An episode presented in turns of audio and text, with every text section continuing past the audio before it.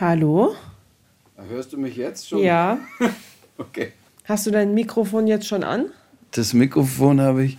Warte, ich check das nochmal. Jetzt habe ich es hier hingestellt. Doch, es leuchtet rot. Ja, ja. Okay. So, wir sind jetzt quasi ja fast am Ende. Wie geht's uns? Wie geht's dir? Wie geht's mir? Wie geht's uns? Bei mir schwankt es immer so ein bisschen dazwischen, dass ich mich irgendwie ganz kämpferisch fühle und denke so, ja, jetzt erst recht so, jetzt muss ich es aber wirklich, wirklich jedem erzählen, der nicht bei drei irgendwie auf dem Baum ist, der kriegt die Story erzählt, ob er will oder nicht, so, weil es ist wichtig. Und dann, und dann bin ich auch mal wieder total müde und erschöpft, weil das einfach total anstrengend ist. Ja, ja, das ist die ganze Zeit, sich mit diesen Grausamkeiten zu beschäftigen, das hüllt dich innerlich natürlich auch ganz schön aus.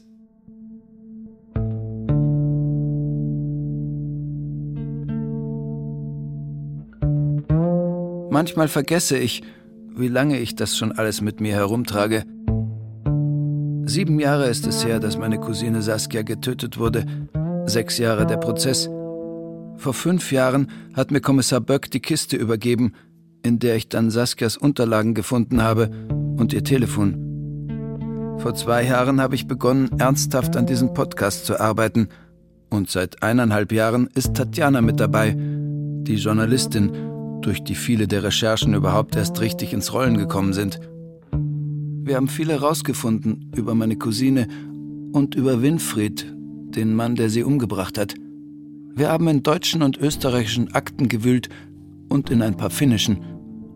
Wir haben fassungslos rekonstruiert, wie dieser Täter jahrzehntelang eine Spur der Gewalt durch halb Europa gezogen hat, ohne dass ihn jemand dauerhaft aufgehalten hätte. Aber es gibt noch eine Leerstelle in unserer Recherche, ein Puzzlestück, das wir noch nicht gefunden haben, und das sind die letzten zwei Tage im Leben meiner Cousine. Ich hatte ja kurz vor ihrem Tod noch mit ihr telefoniert, aber nach dem Gespräch hatte ich nicht das Gefühl, dass sie in Gefahr wäre. Nach langem Hin und Her haben wir endlich einen Interviewtermin mit Rudolf Schmidt bekommen. Rudolf Schmidt hat Saskia noch einen Tag vor ihrem Tod in Prien besucht. Und dann habe ich noch einen Anruf aus Paderborn bekommen. Winfrieds Bruder will mit mir sprechen. Er hat kurz vor Saskias Tod noch mit ihr telefoniert und damals schon befürchtet, dass Winfried ihr etwas antun könnte. Wir teilen uns auf. Tatjana telefoniert mit Rudolf Schmidt und ich kaufe eine Fahrkarte nach Paderborn.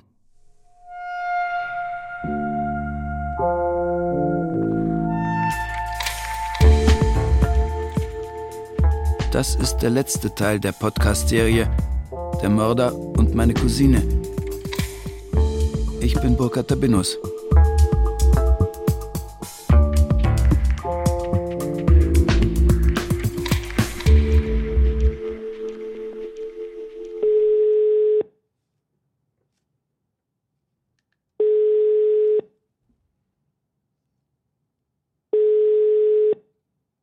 Hallo, Tatjana Tameros hier. Freut mich, dass es doch noch geklappt hat. Tatjana telefoniert mit Saskias Freund Rudolf Schmidt. Rudolf Schmidt heißt eigentlich anders, aber er und seine Frau haben immer noch so viel Angst vor Winfried, dass sie weder ihre echten Namen noch ihre Stimmen öffentlich machen wollen. Das muss man sich mal vor Augen führen. Winfried ist über 70 er ist verurteilt zu 14 Jahren plus Option auf Sicherungsverwahrung. Wenn er rauskommt, falls er denn rauskommt, wird er wahrscheinlich fast 80 sein. Und trotzdem haben Menschen noch Angst vor ihm. Tatjana hat also mit Rudolf Schmidt ein Interview geführt, doch seine Stimme haben wir von einem Schauspieler nachsprechen lassen. Rudolf Schmidt erzählt von einem Besuch bei Saskia in Prien am Chiemsee. Anfang August 2013. Schmidt ist da gerade zusammen mit seiner Frau auf der Rückreise von einem Urlaub. Spontan entscheiden sie, Saskia in Prien zu besuchen, weil das für sie auf dem Weg liegt. Freitagmittag kommen sie in Prien an und treffen sich mit Winfried und Saskia auf einen Café. Bei unserer Ankunft wirkte Saskia relativ ruhig, sehr nachdenklich, fast schon verhalten. Ganz untypisch für sie. Der Winfried wirkte etwas selbstbewusster, da hatte er eine gewisse Stabilität und wirkte, als würde er sich selbst kontrollieren. Saskias Verhalten kommt Rudolf Schmidt komisch vor. Wenige Monate zuvor hatte er sich schon einmal mit ihr und Winfried getroffen. Damals war sie ganz euphorisch über die Beziehung, fühlte sich verstanden, aufgehoben. Davon ist jetzt nichts mehr zu spüren. Immerhin, beim gemeinsamen Abendessen im Restaurant taut Saskia langsam auf. Die Saskia war da schon fröhlicher. Und wir waren auch recht fröhlich drauf. Und da hatte ich so diesen Eindruck gehabt, dass er das skeptisch betrachtet, dass die Saskia wieder so fröhlich war an dem Abend. Und als ich dann abends mit meiner Frau ins Hotel bin, haben wir noch darüber geredet. Und ihr ging es genauso. Beide haben ein komisches Gefühl. Am nächsten Tag machen die vier zusammen einen Ausflug auf die Insel Herren Chiemsee. Es ist Samstag, ein sonniger Augusttag. Sie besichtigen das Schloss, essen in einem Restaurant. Alles läuft ganz normal, bis sie wieder am Hotel ankommen. Die beiden Damen marschierten ins Hotel und meine Frau zeigte der Saskia unser Zimmer und ich verschwand in der Hotellobby auf die Toilette. Und dann komme ich wieder raus und sehe auf einmal den Winfried, wie der ganz merkwürdig, fast panisch fragt, ja, wo ist denn die Saskia? Wo die Frauen sind und wo ich denn gewesen wäre? Ich habe dann nur geantwortet, dass ich auf der Toilette war und keine Ahnung hätte. Winfried hat Saskia nur für einen kurzen Moment aus den Augen verloren, und das bringt ihn komplett aus der Fassung. Er ist richtig sauer und beschwert sich, wie das denn kommt und warum Rudolf nicht wüsste, wo Saskia ist. Als er sich wieder beruhigt hat, gehen sie zusammen in ein Restaurant zum Abendessen. Sie essen Spanferkel. Saskia wirkt gelöst. Es ist Saskias letzter Abend. Morgen um diese Zeit ist sie tot. Und dann ist Saskia raus, um eine zu rauchen und hat mich gefragt, ob ich mitkomme. Das habe ich dann auch gemacht. Und da hat sie mir erzählt, dass sie finanzielle Sorgen hätte. Sie fragt sich, ob ihre Rente reicht. Sie will sich nicht mehr abhängig machen von irgendjemand. Sie braucht doch eigentlich mehr Freiräume. Rudolf merkt, dass bei Saskia irgendwas nicht stimmt. Er will nachfragen, aber dann kommt Winfried dazu. Der kam dann und dann hat sie gesagt, Winnie, alles ist in Ordnung. Ich unterhalte mich mit dem Rudolf. Mach dir keine Gedanken. Ich bin gleich da. Und ich habe dann auch gesagt, wir kommen gleich. Da hatten wir gerade mal zehn Minuten gesprochen. Er war zwar nicht aggressiv, aber ich hatte das Gefühl, es ist jetzt besser, wir gehen wieder an den Tisch.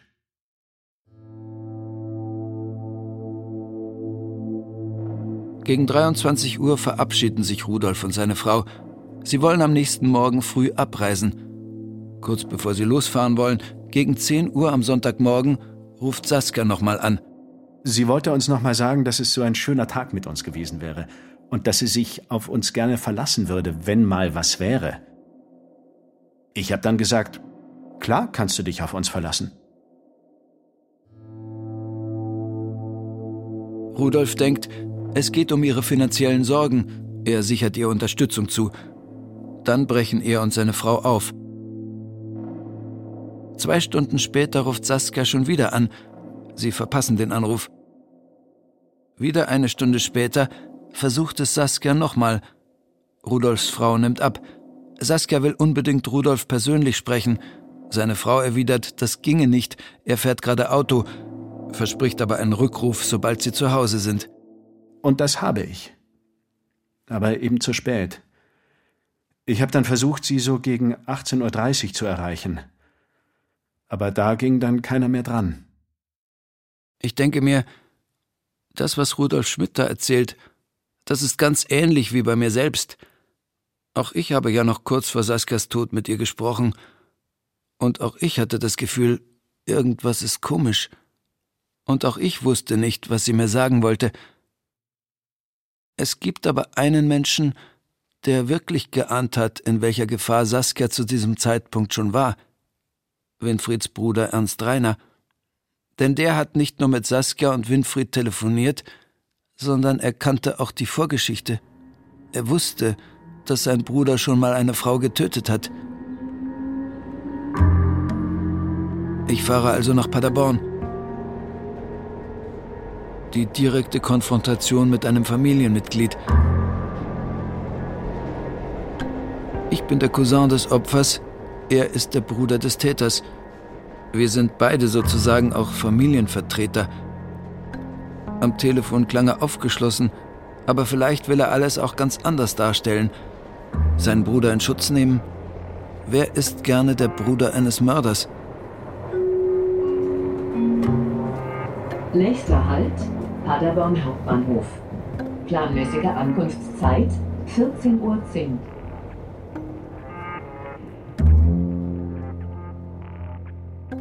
Eigentlich wollten wir uns bei Ernst Reiner zu Hause treffen, doch er hat die Verabredung spontan in sein Elternhaus verlegt. Er pflegt seine über 90-jährige Mutter. Damit hatte ich nicht gerechnet, dass ich jetzt nicht nur Winfrieds Bruder, sondern auch noch seine Mutter kennenlerne. Das Problem ist, dass ich Sachen dann leicht vergesse, wenn man über etwas redet. Da habe ich noch ein Heftchen, wo ich mich, wo ich mir Notizen mal aufgeschrieben Wir sitzen in der Küche eines ehemaligen Forsthauses am Waldrand, etwas außerhalb von Paderborn. Durch das Fenster sieht man friedlich Rehe äsen. Ernst Reiner bietet Kaffee an. Ich weiß nicht, wie ich anfangen soll und krame etwas verlegen in meiner Tasche, suche meine Unterlagen zusammen. Ups, ups. Und Sie sind, Sie sind jetzt der Ernst Reiner oder sind Ja, Sie der ja. Sie sind Ernst Reiner, ne? Okay. Weil Sie, Sie, ich glaube, ein, einer Ihrer Brüder hat das Modehaus übernommen, nicht?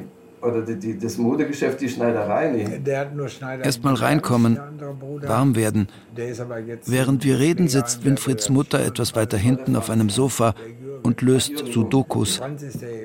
Ich nehme an, sie weiß, warum ich hier bin, warum ich mit ihrem Sohn sprechen will, dass es um den Tod von Saskia geht, dass es um ihren Sohn Winfried geht.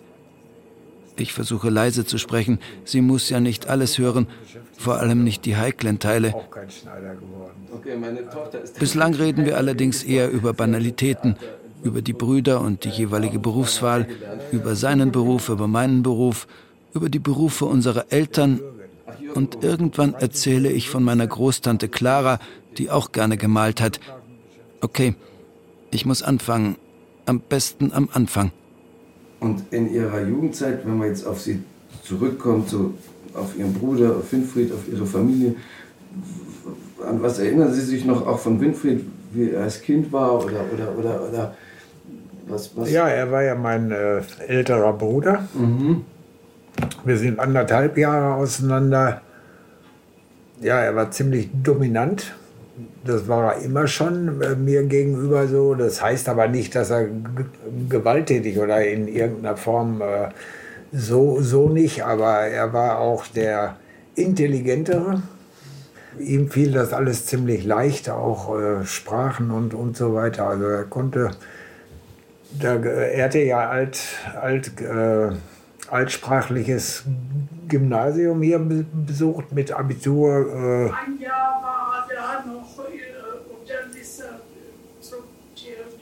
Plötzlich mischt sich die Mutter ein. Also ein Jahr nach, dem- nach dem, äh, nachdem er zum Gymnasium gewechselt ist. Mir wird ganz komisch. Ich will die über 90-Jährige nicht belasten, alte Wunden aufreißen. Am liebsten wäre mir, wenn sie gar nicht da wäre. Ich versuche das Thema zu wechseln. Und dann hat er quasi sein Abitur gemacht, dann hat er angefangen mit dem Chemiestudium. richtig.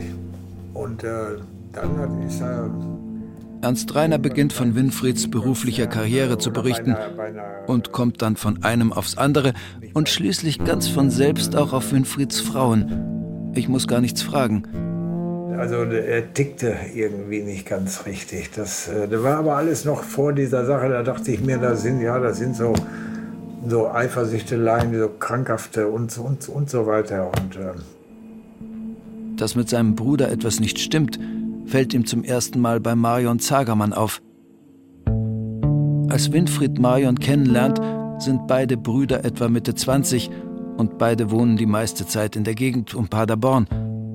Deshalb bekommt Ernst Reiner von dieser Beziehung verhältnismäßig viel mit. Ja, also diese Marion Zagermann war eine Person, die äh, eigentlich fürs Leben so nichts tauchte, kann man sagen. Als Hausfrau, als Mutter äh, eben nicht. Die war nicht körperlich sauber. Wenn die im BH auszog, also so, so einen äh, Dreckslappen hat, habe ich selten gesehen. Und äh, als ich hörte, dass die schwanger war und er die heiraten wollte, habe ich ihm gesagt, bist du eigentlich bescheuert? Aber er hat sich da nicht beehren lassen, er hat sie geheiratet. Da habe ich schon gemerkt, mit ihm ist irgendwas nicht ganz so okay.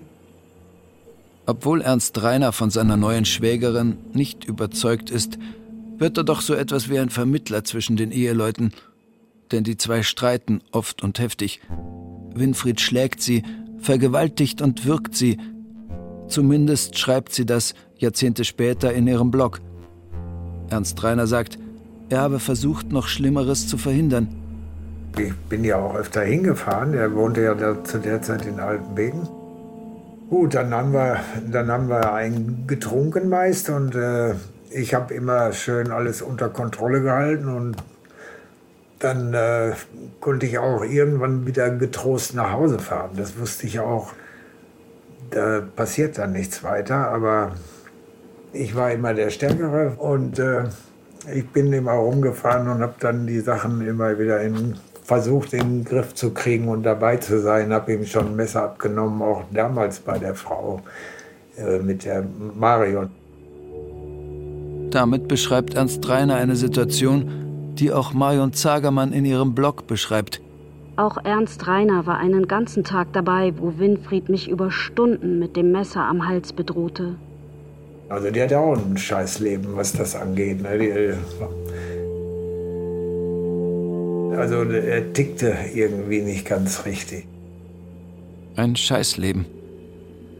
In dieser Situation konnte Ernst Reiner seinem Bruder das Messer abnehmen. Aber meistens war Marion mit Winfried alleine. Ernst Reiner bemühte sich, sagt er, seinen Bruder in Schach zu halten. Marion Zagermanns Blog zeigt, das hat nicht funktioniert. Als Winfried nach Wien zieht, Zagermann verlässt und mit Konstantina Ulitsch zusammenkommt, hat Ernst Reiner erstmal weniger Kontakt zu ihm. Und dann plötzlich erreicht ihn die Nachricht, Winfried hat seine Freundin erschossen. Den ersten Mord in dem Sinne konnte ich noch einordnen, weil ich mir sagte, das Alter, die Eifersucht, die übermäßige oder, oder der Trennungsschmerz oder was auch immer äh, ich, ich habe es darauf geschoben, dass das so eine einmalige Sache war. Ich denke mal, es kommt bei ihm im Leben darauf an, wie er zu einer Frau steht. Äh, ist da zu viel Liebe im Spiel, wird es gefährlich, wird es kritisch. Und das ist mir immer dann aufgefallen, wenn er Frauen richtig liebte.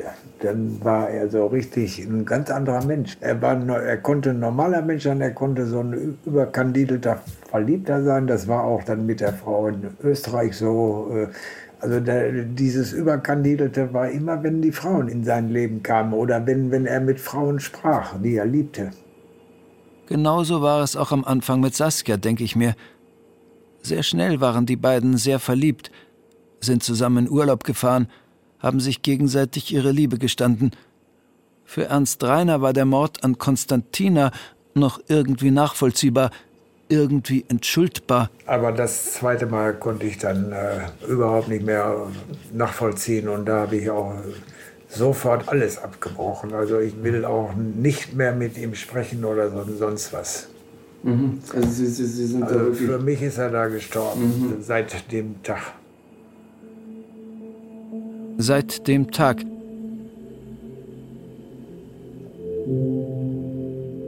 Wir sind an dem Punkt angekommen, für den ich hergekommen bin. Saskia. Wie auch bei Marion Zagermann hatte Ernst Reiner versucht, zwischen Winfried und Saskia zu vermitteln. Wenn er ein komisches Gefühl hatte, hat er sich auch mal ins Auto gesetzt und ist von Paderborn zu seinem Bruder an den Chiemsee gefahren. Und auch kurz vor Saskias Tod hat er noch mit ihr telefoniert. Das ist der Anruf mit der Paderborner Nummer, den ich in ihrem Festnetztelefon gefunden hatte.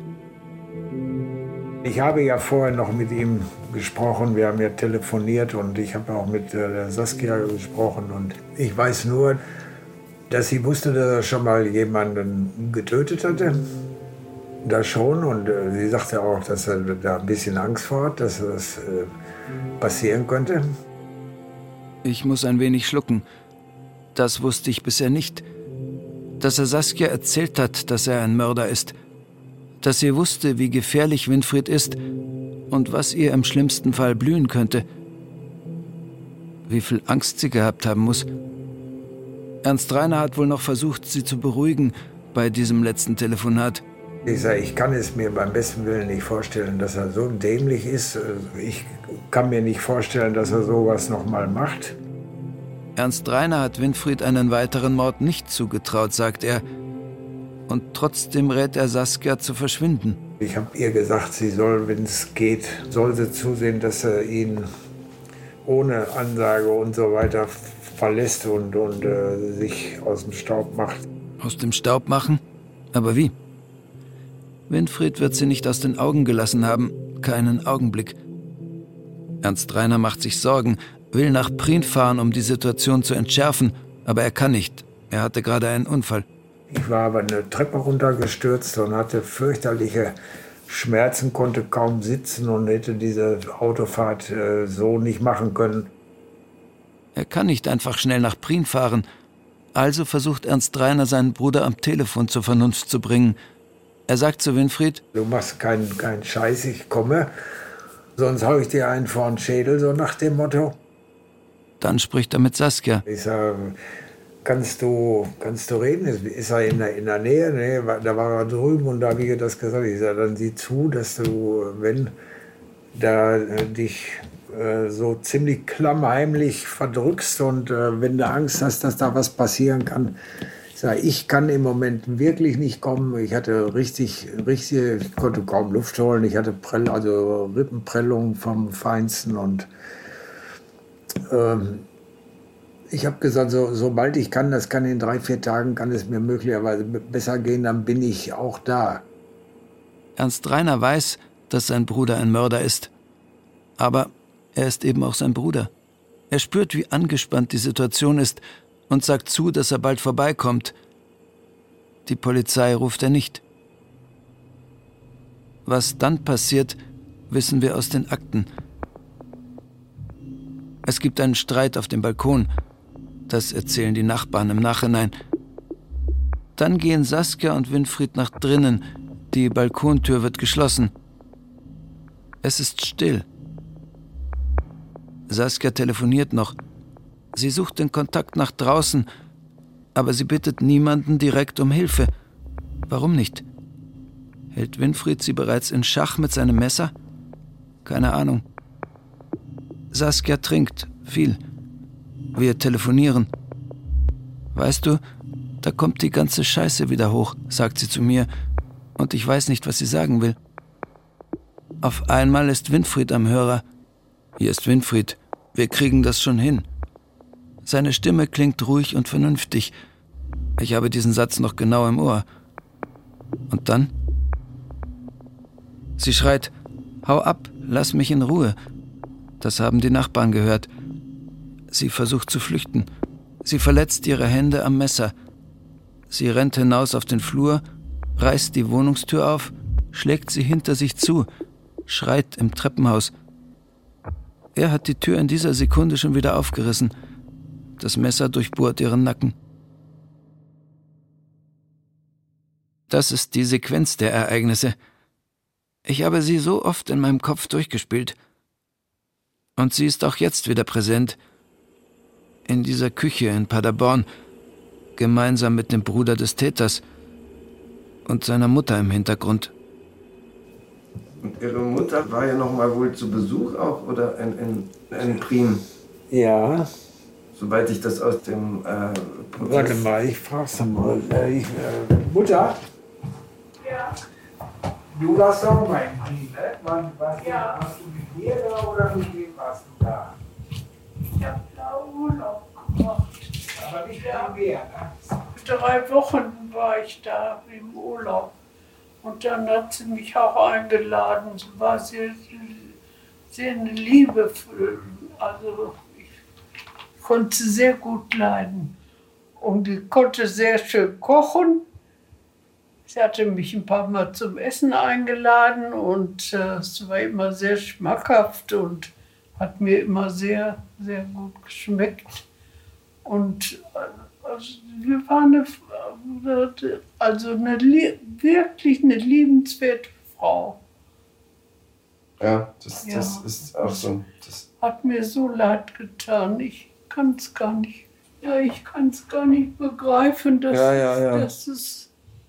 ich, ich, ich möchte es auch gar nicht bei Ihnen jetzt hier wieder. Nein, das Mir, weiß ich. ich weiß, mir, mir ist auch anders dabei den Gedanken.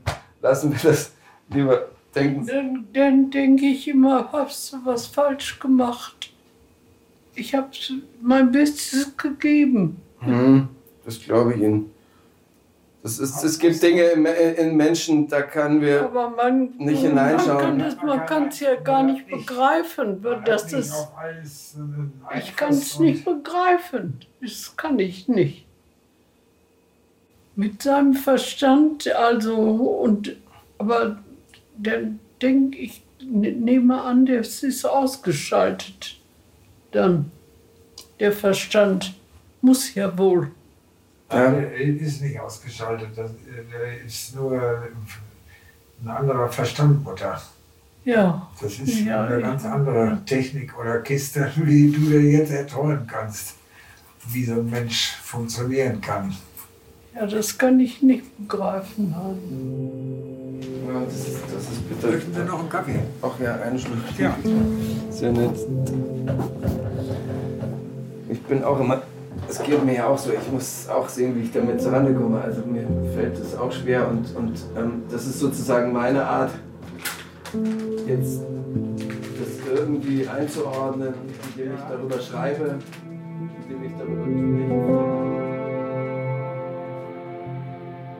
Wir verabschieden uns.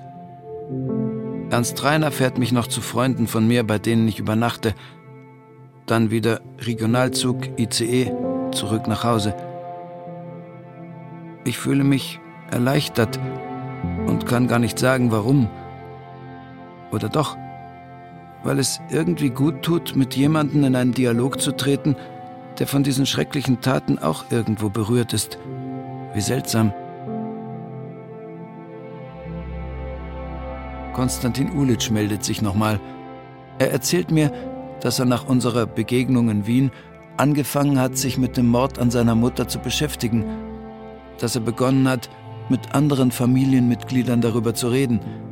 Er sagt, es gehe ihm ganz gut damit. Ich muss an Max denken, Saskias Sohn. Der hatte noch gesagt, wir sprechen. Haben wir aber nicht.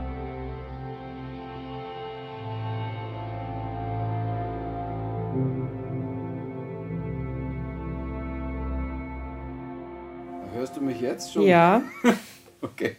Ich weiß auch nicht, was das wieder war. Keine Ahnung. Irgendeine Missfunktion dieses Geräts hier. Zurück in München will ich mich mit Tatjana treffen.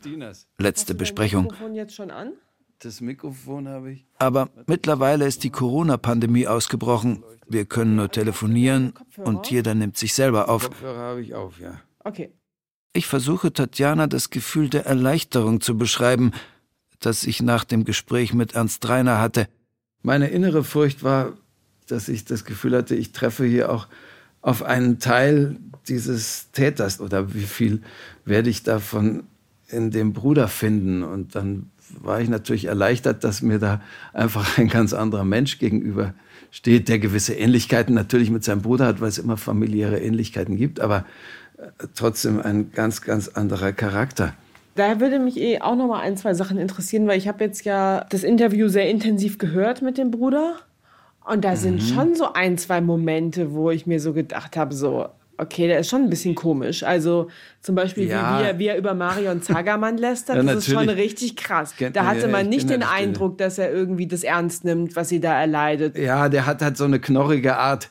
Ähm, der verbirgt eine gewisse Empfindsamkeit hinter einer, einer Art, die so ein bisschen kauzig und knorrig ist. Und warum denkst du, hat er nie die Polizei gerufen? Oder mal irgendwen anders alarmiert? Oder wo ich mir dann so denke, ja, okay, schön, dass du da irgendwie so eine Vermittlerrolle hattest, aber es wäre ja dann auch deine Pflicht gewesen, quasi mal eine Stufe höher zu gehen und die Polizei einzuschalten. Naja, natürlich, diese Frage habe ich mir ja auch gestellt. Die Frage habe ich mir ja von Anfang an gestellt. Deswegen habe ich ihn ja überhaupt auch ähm, kontaktiert, äh, wobei ich ihn dann aus Befangenheit oder aus keine Ahnung was heraus, äh, gar nicht danach konkret gefragt habe, so das einfach so stehen gelassen habe, was er mir erzählt hat, mehr oder weniger, und dann nicht wirklich nochmal nachgehakt. Das lag aber an dieser grundsätzlichen Befangenheit, dass da auch im Hintergrund die Mutter saß und dass ich immer das Gefühl hatte, die hört ja auch alles mit und für sie ist das schon auch ein ganz, ja, ein, ein, ein massives Trauma, was da gerade wiederholt wird. Okay, aber dich hat das jetzt nicht irgendwie wütend gemacht, so in der direkten Konfrontation mit dem Bruder, dass er, dass, dass ihm das ja anscheinend auch nicht mal irgendwie als Gedanke gekommen ist.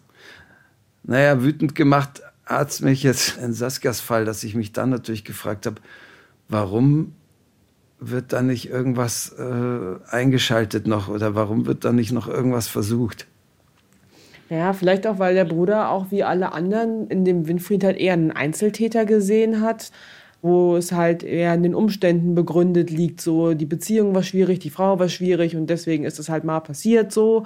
Ähm, weil der Bruder sagt ja auch so Sachen wie, naja, der wird ja nicht so dumm sein oder so dämlich sein. Ja, ja das, das wiederholen, dass das, noch, dass das nochmal vorkommt, ja, ja. Also das ist ja auch, das ist ja auch Teil des großen Problems, dass diese Täter immer als Einzeltäter gesehen werden und nicht in dem großen Zusammenhang, dass es einfach was mit strukturellem Sexismus zu tun hat. Nein, nein, das sieht er nicht. Das, das sieht er nicht. Und er, er, dafür verwehrt er sich auch. Äh, da will er auch gar nichts so groß mit zu tun haben, weil er auch sagt, ja, man will immer was verbessern und, und das gelingt ja doch nicht. Es bleibt ja doch immer alles so ist. Man kann nur mal ab und zu in der Situation versuchen zu helfen. Ich muss zugeben, auch ich habe meine Einstellung zu diesen Themen geändert. Durch die Arbeit an diesem Podcast. Ich habe am Anfang auch gedacht, bei Saskias Tod handelt es sich um eine private Tragödie, eine Liebestragödie quasi. Und ich bin auch erst durch diese Arbeit darauf gekommen, wie massiv dieses Problem ist. Ich habe gesehen, die Rechtfertigungen sind seit 40 Jahren die gleichen. Er hat sie ja geliebt, er hat sie zu sehr begehrt, Sie hat ihn provoziert. Immer wird auf die falschen Muster geschaut. Also die Muster der Beziehung. Wie war die Beziehung? War sie vielleicht sehr leidenschaftlich oder von Eifersucht geprägt? Es ist ja schließlich eine Beziehungstat, so wird es immer genannt. Sollte man nicht mehr schauen, ob da vielleicht ein anderes Muster ist und ob der Begriff Serientäter nicht auch für die Beziehungstäter gelten sollte, als Serienprügler, Serienvergewaltiger, Serienkiller. Und ob man mit denen nicht anders umgehen müsste, als ihre Taten immer aus der Beziehung heraus zu erklären. Also was ich gelernt habe, glaube ich, hauptsächlich ist, äh, das wirklich mal en Detail nachzuvollziehen, an welchen Punkten wer was verharmlosen muss, wer wann wo weggeschaut hat, dass am Ende dann tatsächlich ein Mord am Ende steht. Wir haben ja eine einen großen Komplex zusammengeführt, der aus lauter Einzelteilen bestanden hat. Und der auch weit, weit über die Geschichte von deiner Cousine rausgeht. Genau, eigentlich. genau, die, die weit über die, die Geschichte meiner Cousine. Und das war natürlich für mich auch ein ungeheurer Erkenntnisprozess, weil ich ja bisher hauptsächlich nur mit Saskia beschäftigt war und mit Saskias Geschichte und plötzlich auf schockierende Weise auch zu erleben, eins ist krasser als das andere, weil alles zusammen auf widerwärtigste Weise einen da mitgenommen hat. Jedes, jedes neue Detail hat einen da mitgenommen. Dann erfährt man von den Vergewaltigungen in Finnland, dann erfährt man von dem grausamen Schicksal der Marion Zagermann. Ja, das habe ich auch gemerkt. Ich kann das nicht die ganze Zeit machen, weil wenn das quasi permanent vorkommt, dann fehlt einem dann auch die Energie an den richtigen Stellen dann tatsächlich mal irgendwen zurechtzuweisen. Oder einzugreifen. Ich meine, das war, das war jetzt auch wieder, ich hatte am Wochenende, mm, ich saß bei uns auf der Terrasse und dann kommt so ein Stück, kleines Stück Garten und da hinten dran ist so eine, so eine, so eine Seitenstraße. Mhm. Und da lief halt eine Frau und ihr Mann lang, da gehe ich mal von aus, und die hatten ein kleines Kind auf dem Arm. Und er ist halt, er schreit sie so richtig an und sie heult und er schreit und sie heult und auf einmal klatscht es. Boah. Und da äh, bin ich auch einfach direkt okay. aufgestanden und bin hin und habe geguckt. So, er ist irgendwie schon in die Wohnung gelaufen oder ins Haus gelaufen. Und, und sie stand da irgendwie und hat geheult. Und dann frage ich auch so: Ja, kann ich dir irgendwie helfen? Ist alles okay? Soll ich irgendwas ja. machen? Und sie hat dann ja, halt auch gesagt: äh, Nee, nee, alles okay. Ja, ja, genau, klar. Aus Angst, aus Angst natürlich. Keine ja, ja. Ahnung, aber da fragst du dich halt auch Ja, ja. so. Ja, ja, mhm, genau. Ja, ja, und vor allem, weil ich stehe als Mann ja irgendwo auf der bevorzugten Seite, äh, wie, wie man das jetzt auch immer ausdrücken will. Ich bin zwar jetzt hier als Betroffener, aber ich bin also als Mann immer noch auf der Seite, die sozusagen da ein bisschen sich rausgezogen, rausziehen kann auf dieser Form, ja, die Ja. da zwar betroffen ist durch die, diese ungeheuren Geschichten und durch das Furchtbare, was man da erfährt und auch durch die Anteilnahme, die man daran hat. Aber das, was ich jetzt durch dich gelernt habe, auch Ja, die, dir kann das halt einfach nicht passieren. Also Genau, da, genau. Also dir kann ganz und- viel und- anderes Schlimmes genau, und- passieren, aber das, Mir kann irgendwas anderes passieren, aber das kann mir nicht passieren oder so, ja. Also das, das kann mir nicht geschehen. aber mir. Und das habe ich jetzt auch auf diese Weise verstanden. Also durch deine Geschichte jetzt sozusagen. Und da diesen, dies, diese, dieser Kurzschluss sich hergestellt hat, dass das sich eben überhaupt nicht um eine, obwohl vieles so lange her ist in unserer Geschichte und bis 40 Jahre zurückgeht, überhaupt nicht um eine hi- historische Geschichte handelt. Nee. Jeden dritten Tag. Jeden dritten Tag wird in Deutschland eine Frau von ihrem Partner getötet.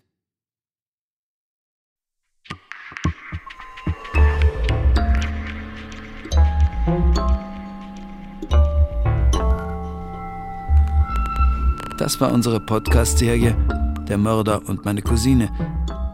Wenn Sie selbst von Gewalt betroffen sind oder jemanden kennen, der Hilfe braucht, finden Sie Informationen zu Beratungsstellen in den Shownotes in Ihrer Podcast-App.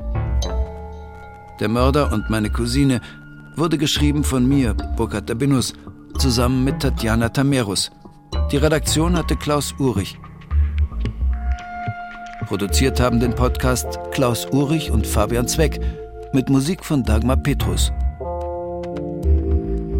Gesprochen haben Katja Amberger, Thomas Birnstiel, Christian Buse, Verena Fiebiger, Xenia Tilling, Peter Weiß und Ann-Isabel Zils. Wir bedanken uns bei Rachel Rodiani, Bianca Taube, Laura Freisberg, Johannes Bertou und Till Ottlitz.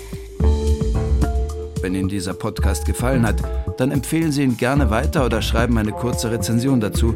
Das hilft anderen Hörern, unseren Podcast zu finden.